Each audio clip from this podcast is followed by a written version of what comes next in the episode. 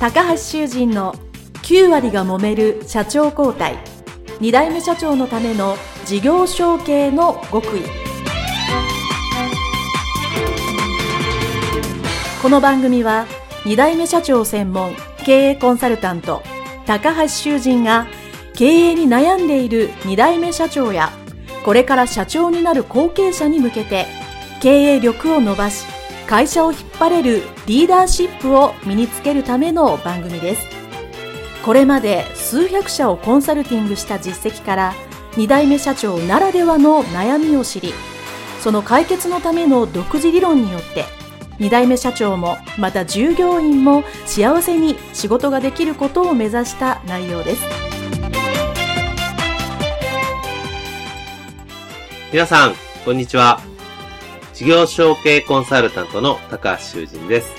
本日はビル管理業遠藤社長の解説の回でございます。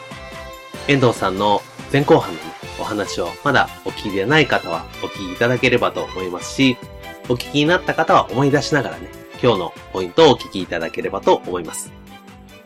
遠藤さんはですね、ビル管理業、ご実家のビル管理業を継いだんですけど、残念ながら、え会社の方はですね、えもう今はないんですけども、え現在は資金調達のコンサルタントとして、え活躍されていらっしゃいます。特に資金調達の厳しいところですね、を、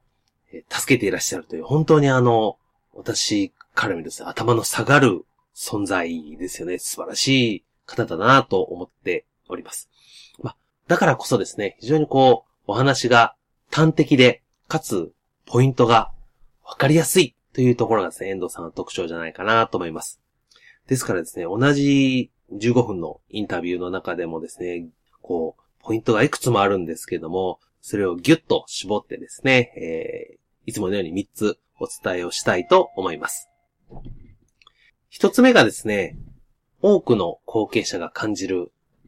自分の父親の会社に戻ってきた。実家の会社に戻ってきたら、やりたいんだけど、できないというですね。こう、そういう葛藤ですね。そういうのがあったっていうところが一つ目ですよね。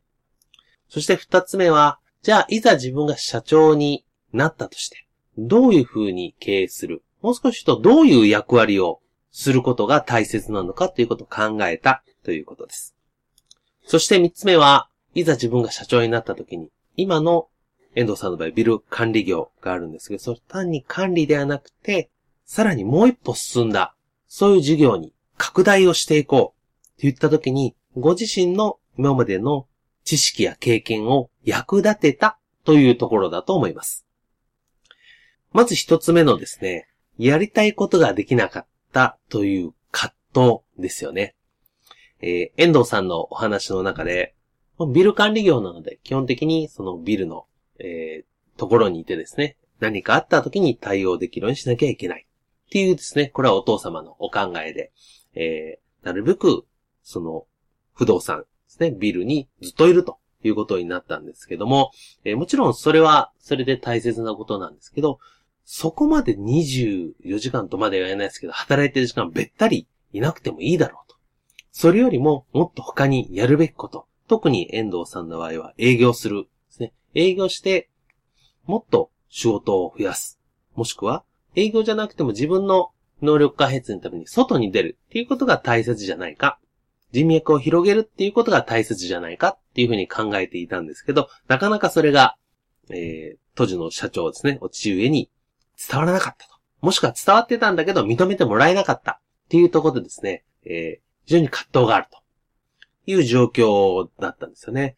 これやっぱりその、私もそうでしたし、多くの、ほとんどのかな、えー、後継者の方はね、えー、あると思うんですけど、やっぱり超えたいっていうことに対して、えー、必ずそれができるわけではね、世の中ではないので、あの、できることとできないことがあるんだけど、特にやりたいことができないという場合ですね、やっぱりこう非常に、えー、悩みますし、葛藤も深いというふうにね、えー、感じていると思います。で、えさすが遠藤さんだなと思ったのはですね、えー、まあ、普通であれば、もう、なんでやらしてくれなかったんだよっていうところで話が終わるところなんですけども、まあ、振り、今からね、振り返られて、こうおっしゃっておられましたね。まあ営業することも必要だとは感じていたと思うけども、それよりも今の社長のやり方、父親の社長のやり方を見て覚えてほしいっていう思いがあったんじゃないだろうかっていうふうにおっしゃっておられました。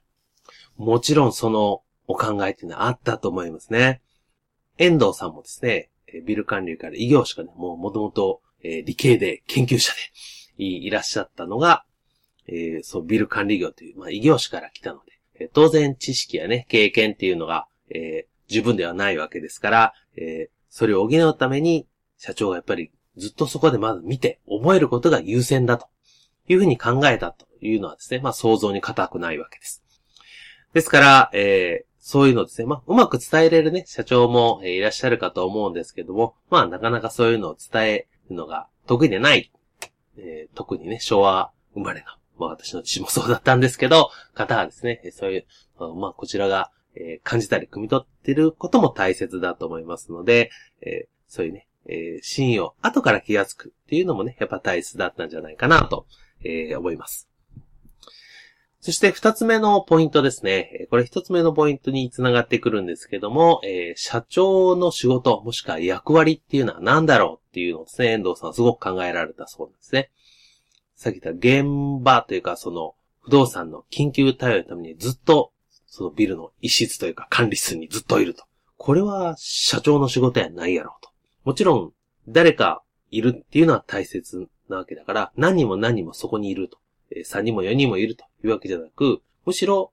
スタッフは置いて、自分は外に出て営業するっていう機能が、これは正しいんじゃないかと。もちろん社長自身がですね、営業するかしないかっていうのは、これは会社によってケースバイケースだと思うんですけども、遠藤さんの会社の場合は、当然、緊急対応やっぱりね、スペシャリストの技術がある人間がすればいいので、自分はやっぱり営業に出て、仕事を取ってこよう。っていう発想はですね、私はあの、理にかなっていると思いますね。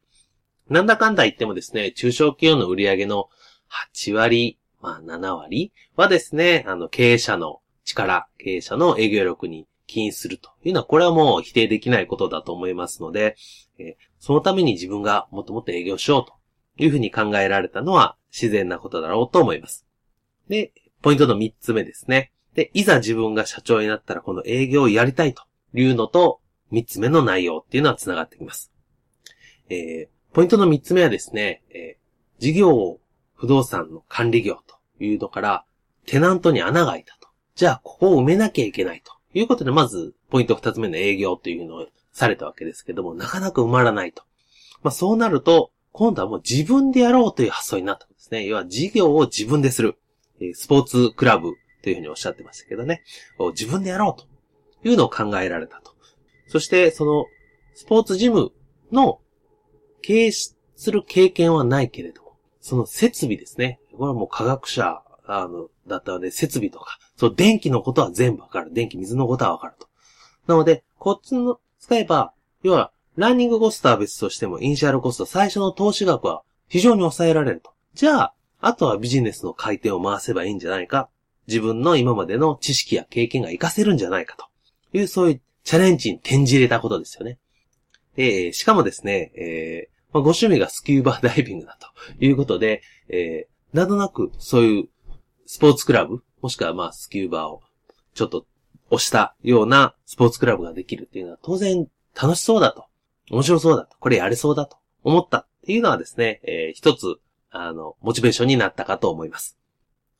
やっぱり後継者、もしくは後継社長がですね、今までとずっと同じではやはり難しいですよね。何かしら新しいことを始めたり、新しいものを加えて企業を成長、発展していかなければならないときに、当然今まで社会人で経験したサラリーマンでやってきたノウハウや業界や知識っていうのを活用するっていうのはもちろん大切なポイントでありますけども、それと同じぐらいにですね、やっぱり個人的にやってきたこと、これまでの経験ですね、プライベートの経験であったり、趣味であったり、人脈であったりっていうのをですね、活用するっていうのはですね、これ会社にとって新しい経営資産って言いますかね、プラスアルファになる